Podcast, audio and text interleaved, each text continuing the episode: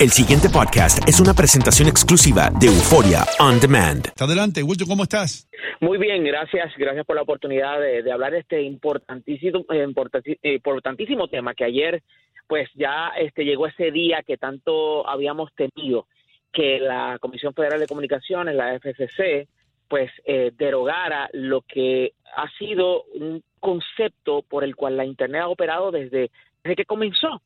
Y es que por esa, por esa vía de comunicación, por esa conexión que tú tienes eh, a esto que se llama Internet, pues no se discrimina eh, o no se hace distinción de lo que por ahí se transmite, sea eh, de un tema en particular, sea de el asunto relacionado a, a, pues política o deportes, o si es video, o si es audio, lo que sea. La Internet siempre ha sido total y absolutamente neutral en cuanto a eso, pero con esto que se pasó ayer, con esto que se aprobó en la Comisión Federal de Comunicación, pues entonces tenemos una situación. Y es que eso le da permiso a las empresas de telecomunicaciones, o sea, a, quien te conecta a ti a Internet, ya sea por celular, ya sea eh, por cable TV, ya sea por eh, fibra óptica, o sea, no importa de lo que se trate, eh, eh, tu conectividad a Internet, pues ahora las compañías pueden discriminar, pueden decir, ok, bueno, pues resulta ser que eh, si tú quieres acceder a este tipo de contenido, pues entonces son X cantidad de dinero adicional que tienes que pagar y así sucesivamente. Y a eso es lo que nos estamos enfrentando. Mm, entonces ahora puede ser que aquellas personas que estaban acostumbrados a pagar 20, 30, 50 dólares ahora van a pagar más. Depende de lo que tomen ellos, ¿no? Exacto. Por te voy a dar un caso muy eh, puntual y tiene que ver, por ejemplo, eh, en un país donde el concepto de la neutralidad en la Internet, el net neutrality, pues no existe, no ha existido. Y es Portugal. Y Portugal pues tiene una empresa de telecomunicaciones que provee todos los servicios y esta empresa desde hace ya tiempo te dice, ok, el, la conexión tuya a Internet básica cuesta tanta cantidad de dinero al mes. Encima de eso, nosotros te ofrecemos estos paquetes donde, dependiendo de lo que tú quieras hacer, pues tú pagas esta cantidad adicional.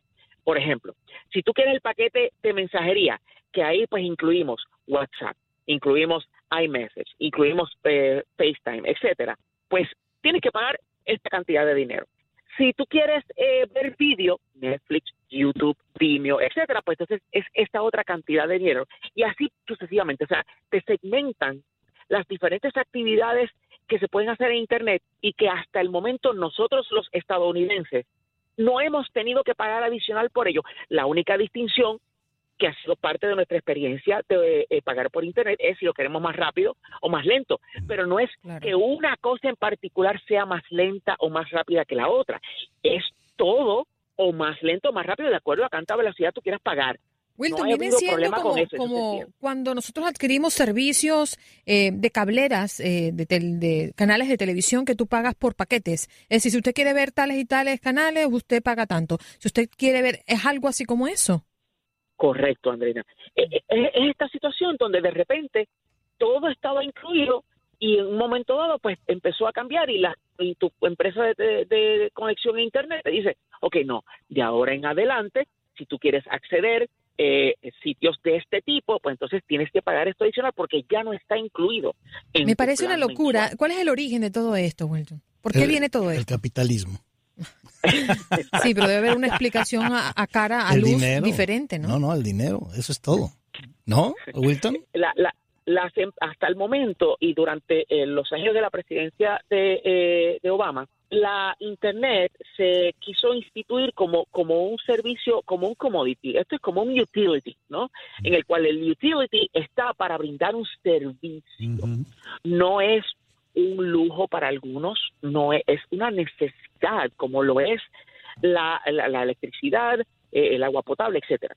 Entonces, el, el, meter a la Internet en ese marco regulatorio de que es un utility significa que se reconoce que la Internet es esencial para la actividad humana.